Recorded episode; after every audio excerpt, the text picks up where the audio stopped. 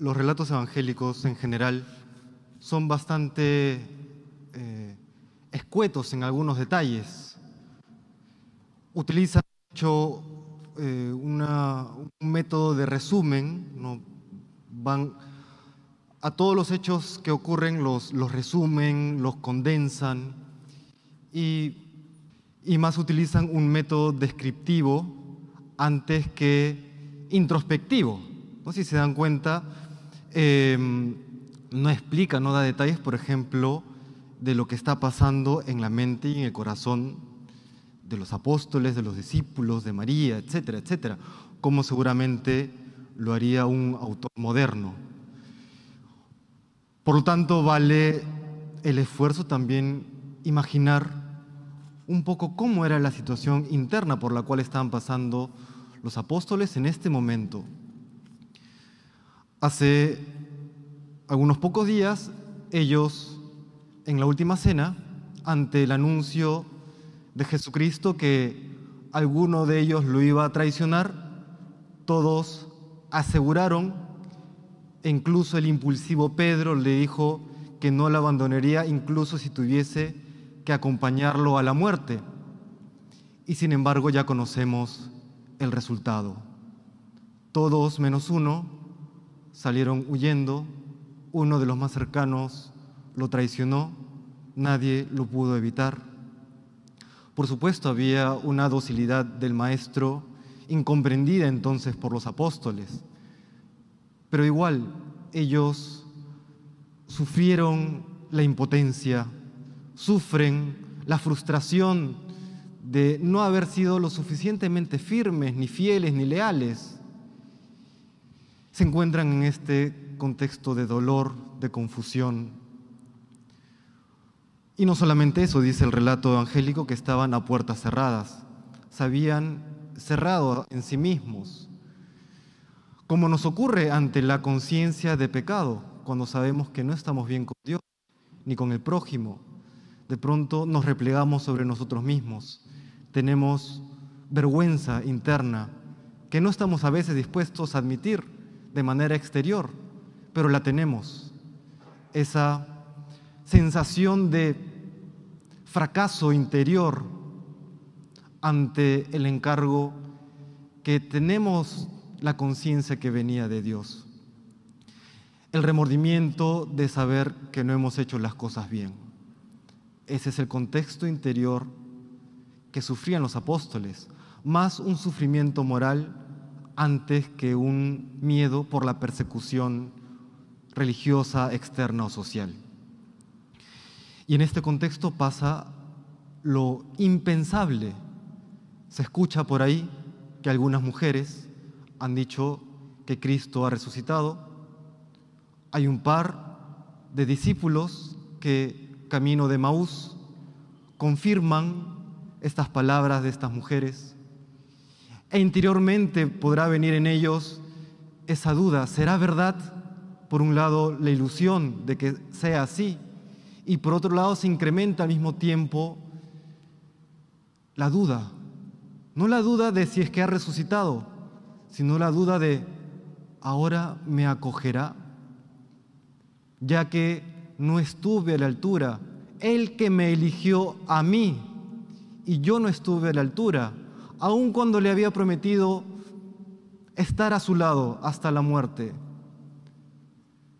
Ahora me va a aceptar otra vez, me va a acoger, me va a perdonar.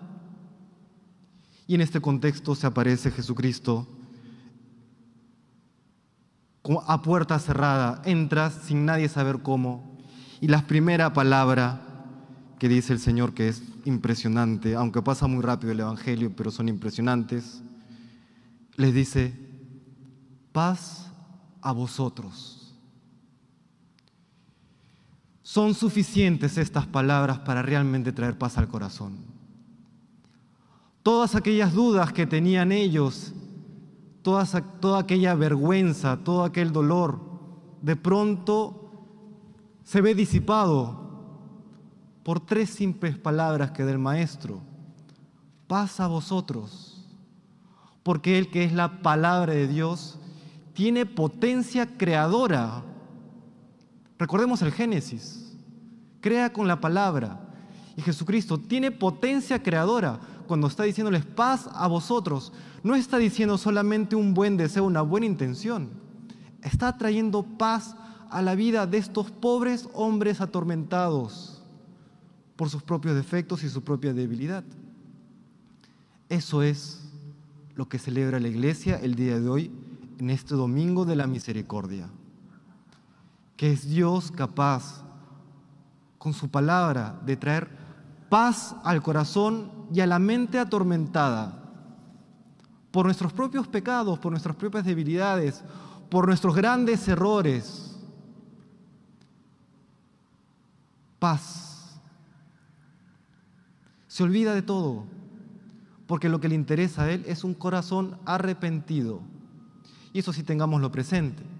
Él que es infinitamente misericordioso es el infinitamente justo. Infinitamente misericordioso significa que nos va a perdonar conforme estemos arrepentidos, en la medida que estemos arrepentidos, pero también porque es infinitamente justo. No perdonará si es que no estamos arrepentidos. Eso solamente como una aclaración. Pero Jesús hace más. No solamente trae paz al alma de estas personas, sino que además dice, les da el poder de perdonar los pecados. A quienes les perdonéis los pecados les quedan perdonados.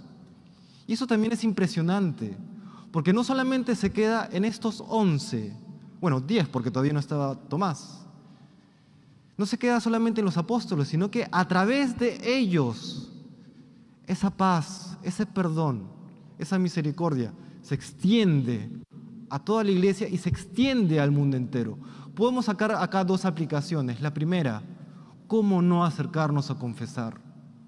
¿Cómo no acercarnos cuando sabemos que allí está la fuente de la misericordia? Algunos tienen sus razones, no digo que sean válidas, pero sus razones subjetivamente comprensibles, miedo, vergüenza, lo que sea. Pero ¿es que acaso el don no es mucho mayor que las objeciones? El don que hay es muchísimo mayor que cualquier objeción que pueda haber para no acercarse al confesionario. Es el perdón de Dios, es la paz de Dios, como ninguna otra, la que se administra, la que se da en el sacramento de la reconciliación. Y por otro lado, la segunda aplicación es también para cada uno de nosotros. Nosotros somos portadores de esa paz de Cristo. La Madre Teresa Calcuta decía que el corazón de Dios ha querido amar a los demás, a los hombres, a través del corazón humano. Somos esos corazones humanos a través de los cuales Dios ama y lleva el perdón. Entonces recordemos, Dios ha querido por amor a nosotros, necesitar de nosotros para extender su paz y para extender su perdón.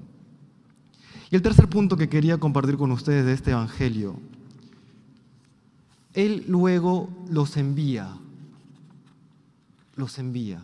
Ustedes ahora vayan al mundo, perdonen en mi nombre, lleven mi paz, lleven la buena noticia, lleven el Evangelio el envío. ¿Y qué les dice? ¿Qué es lo que, qué es lo que transmite?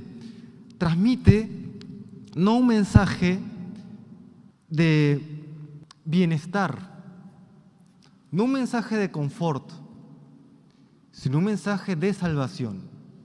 Y ojo, este es un detalle que lo sabemos, pero a veces se pasa por alto. Cuando los envía y el mismo Jesús lo dice, lo manda como ovejas en medio de lobos, con peligros.